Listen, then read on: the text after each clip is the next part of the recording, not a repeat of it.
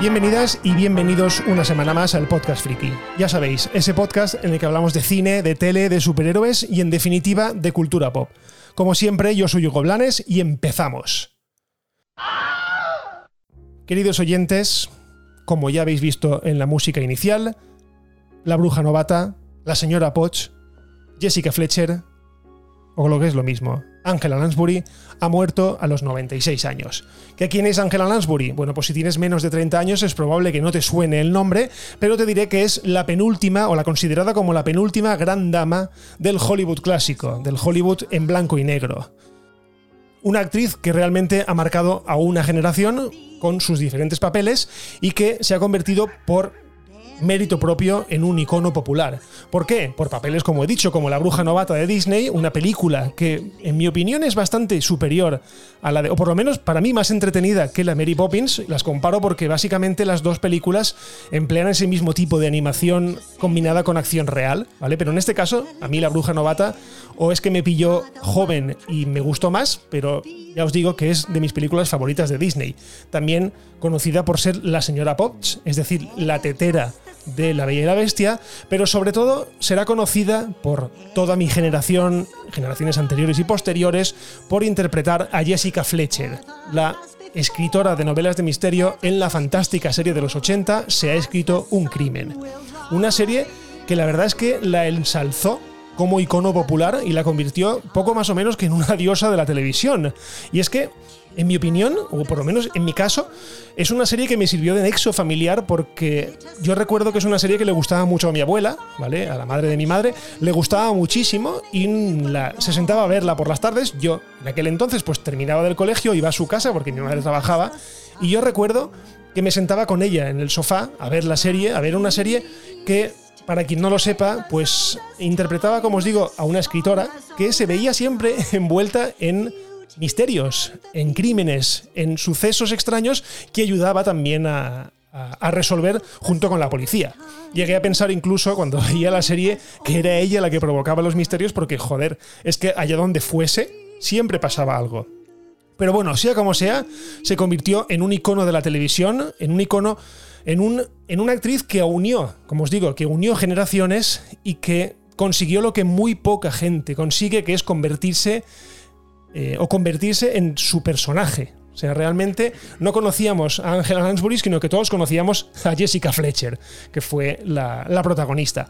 Pero ya os digo, ha muerto en su casa, tranquilamente, ha muerto durmiendo y solo podemos agradecerle toda esta vida dedicada al cine, toda esta vida dedicada a la interpretación y a darnos papeles memorables. Papeles, por ejemplo, como el de Jessica Fletcher, que ya os digo que estuvo a punto de no interpretar, porque entonces, en los años 80, se consideraba como una bajada de pantalones el venir del cine e irse a la tele, no como ahora, que se considera casi al contrario, ¿no? Que una estrella de cine, su fin es terminar en la tele para acabar de explotar y acabar de ganar muchísima pasta. En aquel entonces no, se veía como un paso atrás, como algo menor.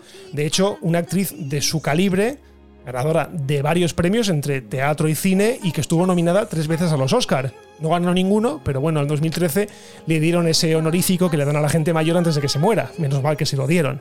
Pero bueno, ya os digo que estuvo a punto de no, de no protagonizarla y al final pues le ofrecieron una cantidad ingente de dinero ella misma.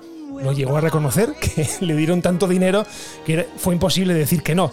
Pero bueno, siempre estaremos agradecidos porque participara en esta serie y porque pusiese de moda lo que son las series de televisión, porque hasta entonces, pues sí, era algo que existía, pero esa serie yo creo que fue el primer gran bombazo mundial que no fuese un culebrón, que no fuese algo como, como Falcon Crest, que no fuese algo como Dallas. Era una serie de misterio y que la verdad es que nos atrapaba muchísimo a todos. Como he mencionado, su último gran papel, al menos ese gran papel eh, con repercusión mediática, fue cuando le puso la voz a la tetera de la Bella y la Bestia.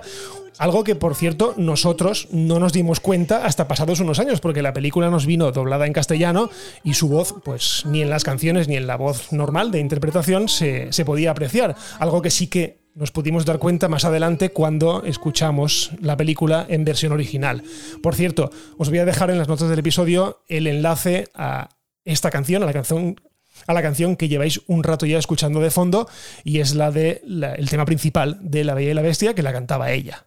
En fin, Una triste noticia, no es que fuese algo inesperado porque la mujer ya era muy mayor, ¿vale? Pero nos llegamos a creer que pertenecía a esa estirpe de actores o actrices que no iban a morir nunca. Al final mueren, evidentemente, pero ya os digo que lo que deja es un legado maravilloso de películas, un legado maravilloso de series y un legado maravilloso de simpatía, porque, ¿qué queréis que os diga? Es que aparte de buena actriz, es que se le veía buena gente. Cualquier entrevista que se veía, cualquier fotocall en la que le, la entrevistaban, siempre mostraba una cara súper amable, súper, no sé, era una persona humilde con un tremendo bagaje a sus espaldas de trabajo, trabajo y más trabajo, pero que nunca perdió esa, esa humildad y ese dar a la gente lo que quiere, que es felicidad y, y buen hacerle en el cine. Así que hasta siempre, señora Fletcher. Bueno, y ahora seguimos con noticias un poco más comunes en este podcast, porque en la tarde de anoche de ayer empezamos con una noticia que la verdad es que me hizo levantar la ceja. Una noticia que decía algo así como que Marvel Studios decidía poner en pausa la producción de Blade mientras que se tomaba un tiempo para encontrar al nuevo director para su película. Recordad que la semana pasada ya os hablé sobre este tema. Levanté la ceja porque Blade tenía fijado su estreno para el mes de noviembre del año que viene y se me antojaba pues bastante imposible que pudiesen completar el rodaje y la postproducción en tan poco tiempo. Creedme que un año para una película de este calibre es muy poco tiempo. Para una de Woody Allen, pues no porque él en este tiempo te hace dos películas, pero para una producción con tantísimos efectos especiales, pues es muy poco tiempo. Pasaron las horas y empezó a surgir un rumor, un rumor que hacía referencia a un retraso global en toda la fase 6 de Marvel Studios. Además, aparte de esto, empezaron a salir por fin informaciones acerca de los verdaderos motivos del despido del director de Blade, y la verdad es que no iba tan mal encaminado la semana pasada. ¿Qué ha pasado? Pues que a su protagonista, a Mahershala Ali, pues al parecer no estaba muy contento con el guion de la película. Y claro, si fuese un actor del 3 al cuarto, pues dirían, mira chavalote, si no te gusta el guion, pues te aguantas. Pero claro, Mahershala Ali tiene un Oscar y claro, la película se ha montado por y para él. Es decir, mm, es como una película de Marvel Studios con un tío súper serio para darnos cuenta de que las películas de Marvel Studios también pueden ser muy serias. En fin, volvamos a la noticia que os quería contar realmente, que es que, bueno, me voy por las ramas y se me va el tiempo y luego me decís, eh, Hugo, que es que a mí me gustan los episodios cortitos. ¿Eh, Matías? Pero bueno, esto es una indirecta. Bueno, lo que íbamos, que a última hora de la tarde, ya por la noche en estos lares, Marvel Studios confirmó el retraso de toda la fase 6, aquella que iba a empezar con el estreno de Los Cuatro Fantásticos y que después se le coló Deadpool 3. Bueno, pues esa fase enteramente ha sufrido retrasos. Para que os hagáis una idea del tamaño de los retrasos, aquí os detallo algunas de las nuevas fechas. Blade, la película que nos ocupa, antes se estrenaba el 3 de noviembre del 2023. Ahora pasa al 6 de septiembre de 2024, es decir, prácticamente un año de retraso. Algo lógico, por lo que os he comentado, la película necesita mucho más tiempo de producción y un año se antojaba totalmente escaso.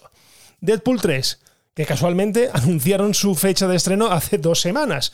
Bueno, pues pasa a estrenarse el 8 de noviembre de 2024. Antes era el 6 de septiembre de 2024, es decir, solamente un par de meses. Los Cuatro Fantásticos se estrena ahora el 14 de febrero de 2025. Antes estaba fechada para el 8 de noviembre de 2024, es decir, cuatro meses. Esto tampoco es tan grave. Lo gordo viene aquí. Y es que Avengers Secret Wars, la segunda película de Avengers de la fase 6, aquella que iba a ir seis meses después de la de Kang Dynasty, la primera película de los Avengers desde eh, Endgame, pasa a estrenarse el día 1 de mayo de 2026, antes el 7 de noviembre de 2025. ¿Qué quiere decir esto? Pues que íbamos a tener dos películas de los Vengadores en 2025 separadas por apenas seis meses y esto se va al traste vendrá a ser algo similar a lo que ocurrió con Infinity War y Endgame, es decir, dos películas de los Vengadores separadas por solo un año. Pero bueno, tocará esperar. Aparte de estas que os he mencionado, habían dos que todavía no tenían título, pero Marvel había reservado la fecha, algo que suele hacer bastante común, ¿vale? Reserva la fecha y luego hace público el nombre de la película. Seguimos sin saber los nombres, pero ambos títulos también se han retrasado porque pertenecen a esta fase 6. En fin, algo que se veía venir, algo que es triste, pero al final yo creo que el retraso de Blade ha arrastrado todo lo demás. Esto significa que Blade es una pieza más o menos fundamental dentro del engranaje de Marvel Studios, de la fase 6, y por lo tanto si Blade se retrasa, se retrasa todo lo demás.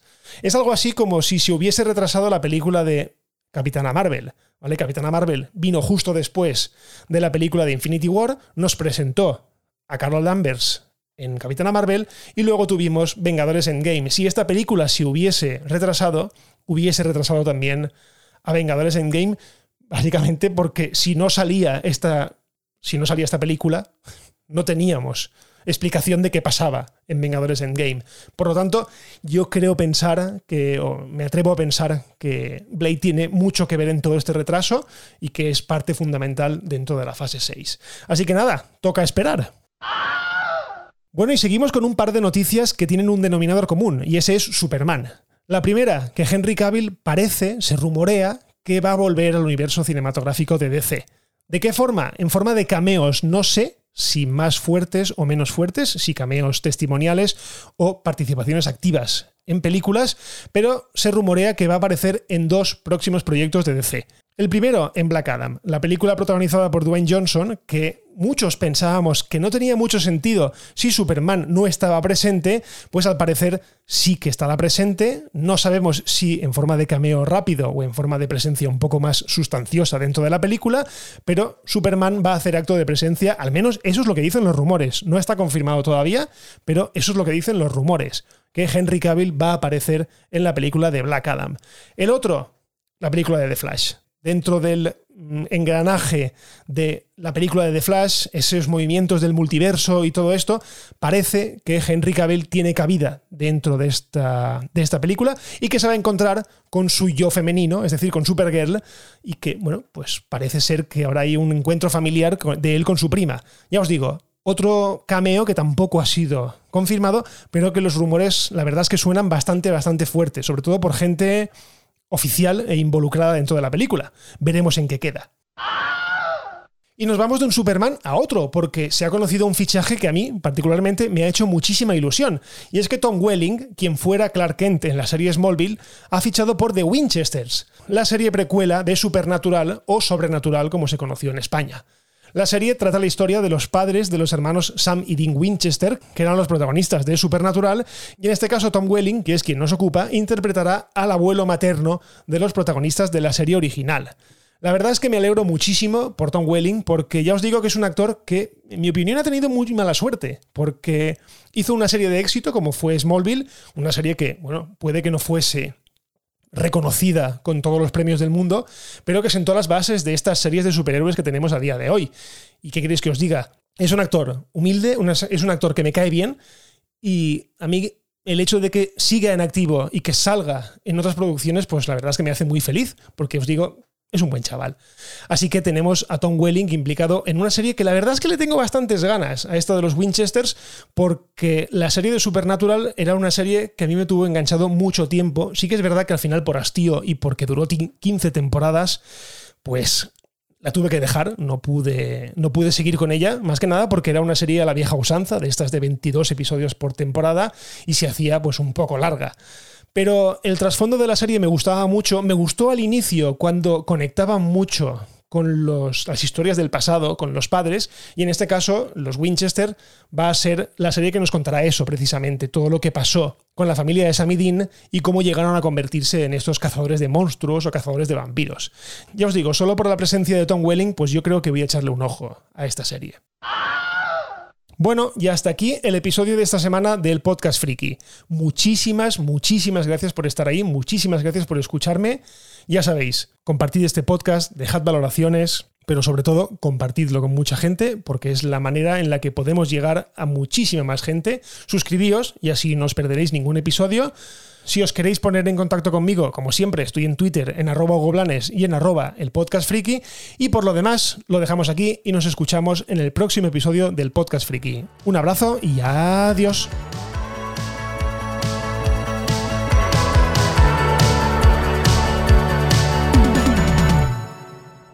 Bye bye, hasta otro ratito, ¿eh?